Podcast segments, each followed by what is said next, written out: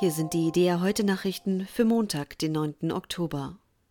Der Angriff der islamischen Terrororganisation Hamas auf Israel hat über 600 Todesopfer gefordert, das berichtet die Jerusalem Post.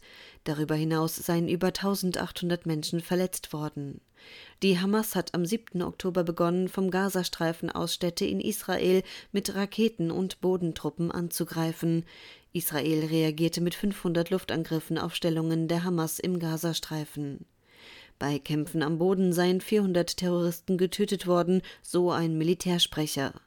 Der israelische Premierminister Benjamin Netanyahu erklärte auf Ex, wir befinden uns im Krieg, nicht in einer Militäroperation oder in einem Schlagabtausch, sondern im Krieg.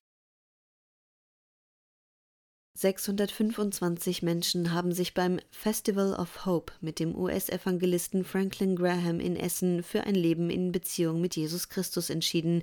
Das teilte die Billy Graham Evangelistic Association IDEA mit. Insgesamt 6900 Menschen nahmen an der Veranstaltung am 7. Oktober teil. In seiner Predigt betonte Graham, die Seele des Menschen sei unsterblich. Deswegen sei es wichtig zu klären, was mit ihr nach dem körperlichen Tod geschehe. Gegen die Evangelisation gab es auch Widerstand. Der Vorstand des Lesben- und Schwulenverbandes Nordrhein-Westfalen hatte zu einer Gegendemonstration aufgerufen. Sie forderten Graham, keine Bühne zu geben, weil er sich wiederholt homo- und transphob geäußert habe. Unter großer Anteilnahme ist Pastor Uwe Holmer am 6. Oktober im mecklenburgischen Seran beigesetzt worden.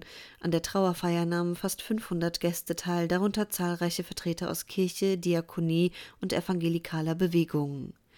Der Theologe erlangte international Bekanntheit, als er und seine Familie 1990 den gestürzten DDR-Staatschef Erich Honecker und dessen Ehefrau Margot für zweieinhalb Monate im Pfarrhaus aufnahmen. Die Predigt bei der Trauerfeier hielt Holmers Sohn Pfarrer Markus Holmer. Wie er ausführte, hatte ihn sein Vater gebeten, dabei zu sagen, dass einem Glauben ohne Jesus das Entscheidende fehle.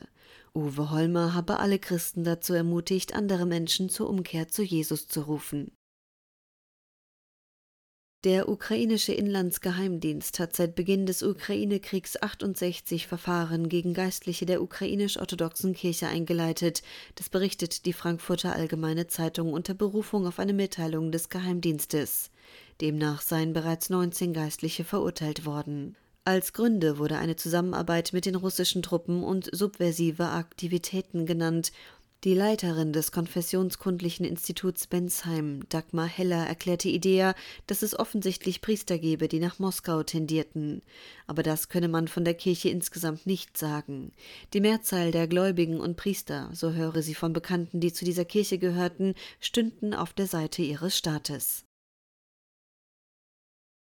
Fast alle Armenier haben die Region Bergkarabach im südlichen Kaukasus verlassen. Über 100.000 Flüchtlinge sind bisher offiziell in Armenien registriert worden. Das sagte der Leiter des armenischen Hilfswerks Diakonia Charitable Fund, Baruye Yambazian, gegenüber IDEA. Dem Exodus vorausgegangen war eine Blockade von Bergkarabach durch Aserbaidschan und ein Angriff des aserbaidschanischen Militärs. Daraufhin kapitulierte die Führung Bergkarabachs. Jambazian fordert nun eine umfassendere und langfristige Hilfe, denn viele Frauen und Kinder seien traumatisiert. Es fehle an fast allem Lebensmittel, Betten und Hygieneartikel. Viele wollten weiterziehen nach Russland, Frankreich oder die USA, zurück wolle niemand.